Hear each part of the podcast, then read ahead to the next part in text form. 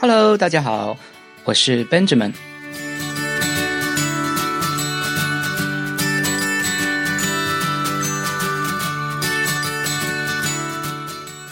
这是我其实很早以前就开始想要做的一个音频节目。其实我想名字想了很久，最后就定了这么一个有点反讽意味的名字。因为确实我本身并不是一个太健谈的人，但是很讽刺的是，我在很小的时候就有一个想要做电台主播的一个梦想，虽然到现在一直都没有实现。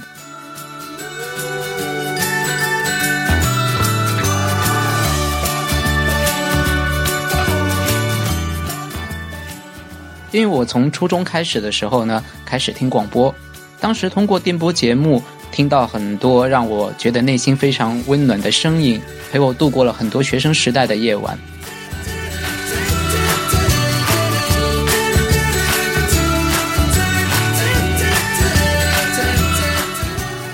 我一直觉得做电台主播是一种非常有魅力的职业，但是后来因缘际会吧，所以也没有完成。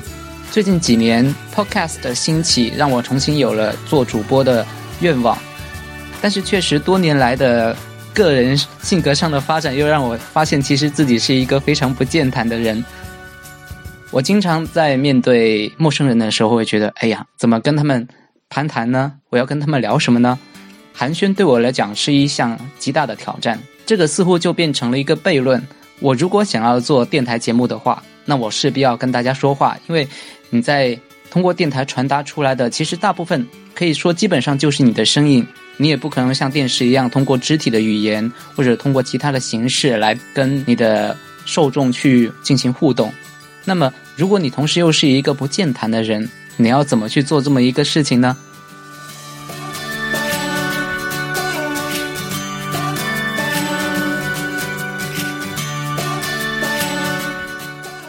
不过，我想，其实很多听广播的人，包括到现在听 podcast 的人，他们其实还是有一种沟通的愿望。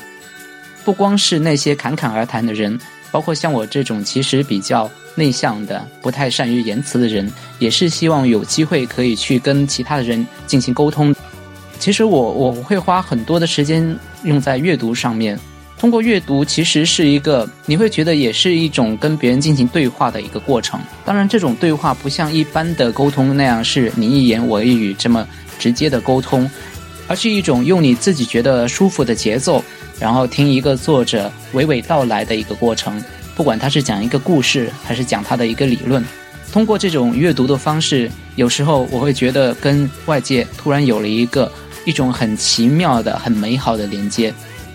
所以，我想这个节目不妨跟大家来分享一下我在阅读之中遇到的一些比较有趣的事情，也是通过这样的一种方式来跟听众去进行另一种沟通，把自己当成一个桥梁。其实这也是节目的意义所在。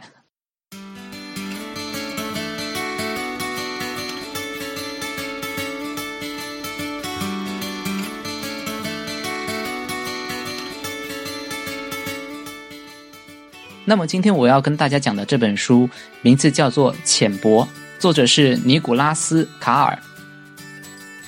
这本书有一个副标题，中文翻译其实有一点危人耸听，说的是互联网如何毒害了我们的大脑。其实它的英文名只是单纯的说 “What the Internet is doing to our brains”，互联网对我们的大脑做了什么？它并没有用到“毒害”这么严重的词。而且实际上，作者对于互联网的作用，它其实并不是完全批判性的，它并不是一味的认为说互联网对我们大脑的这种作用是一种毒害，它其实也有它积极的一方面。但是这本书的中文翻译，其实在很大程度上都是有一种更为情绪化的翻译语言。实际上，作者对于互联网的态度是从两个方面去看的。他的序言“看门狗与入室贼”实际上就透露出，他认为互联网其实一方面在当我们的看门狗的过程中，它实际上的另外一个身份是一个入室贼。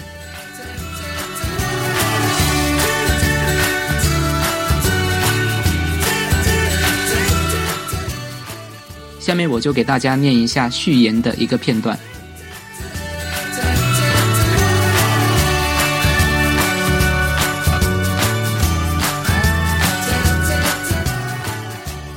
一九六四年，正当英国甲壳虫乐队向美国电视广播大举入侵之时，马歇尔·麦克卢汉出版了《理解媒体》一书，并迅速从一个默默无闻的学者变成大名鼎鼎的明星。这本书犹如神灵的训谕，充满着玄妙的格言警句，读起来有种梦幻般的感觉。在那个距今已很遥远的二十世纪六十年代，迷幻之旅盛行，人类登月成功，太空自由进出，这本书堪称那个时代的完美产物。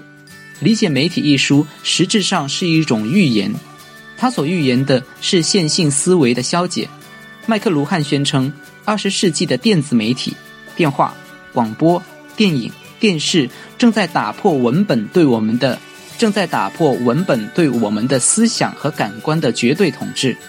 千百年来，我们封闭于印刷文字的个人阅读，人人都是孤立的，就像一块块的碎片。如今正要再次变成一个整体，整个地球正在融合为一个村落。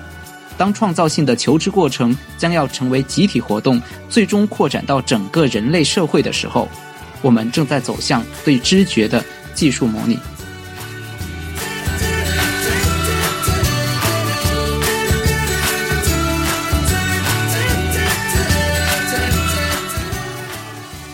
即使是在理解媒体一书的名声如日中天时，人们也是谈论的多，阅读的少。这本书现在已经成为文化遗迹，留给大学里的传媒专业作为学习课程。但是，作者麦克卢汉在风头方面丝毫不亚于作为学者的成就。他是驾驭辞藻的高手，其中的一句话成为了流传甚广的名言：“传媒即是信息。”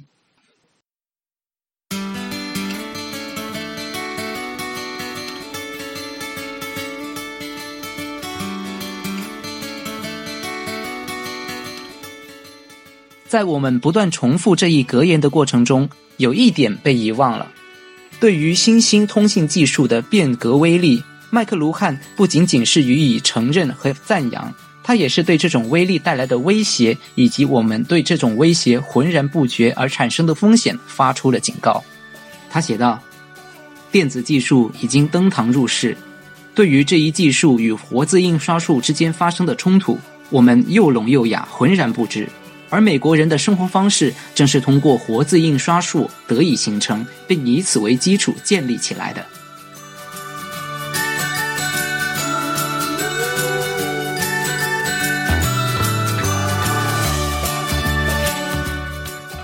麦克卢汉明白，无论什么时候出现一种新兴传媒，人们都会自然而然地被其带来的信息内容裹挟其中。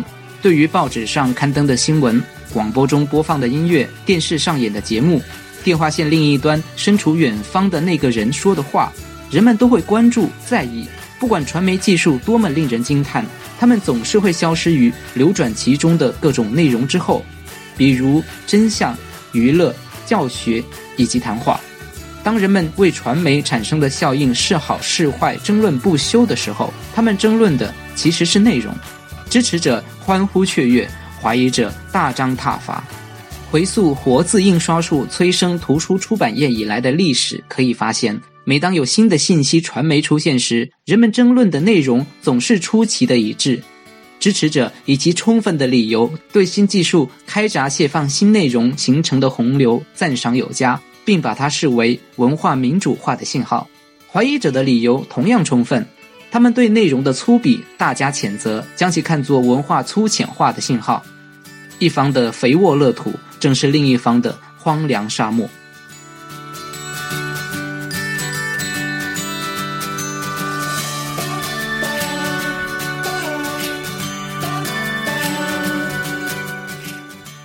支持者和怀疑者都没有看到麦克卢汉看到的事实。从长远来看，在对我们的思考方式和行为方式的影响方面，传媒传播的内容不如传媒本身重要。把关注焦点放在媒体传播的内容上，会让我们对这些深层效应视而不见。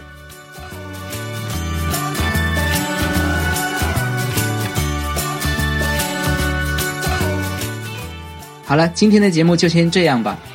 那么，如果大家有兴趣的话，我会在下一期节目介绍更多关于这本书的内容。我们下次见，拜拜。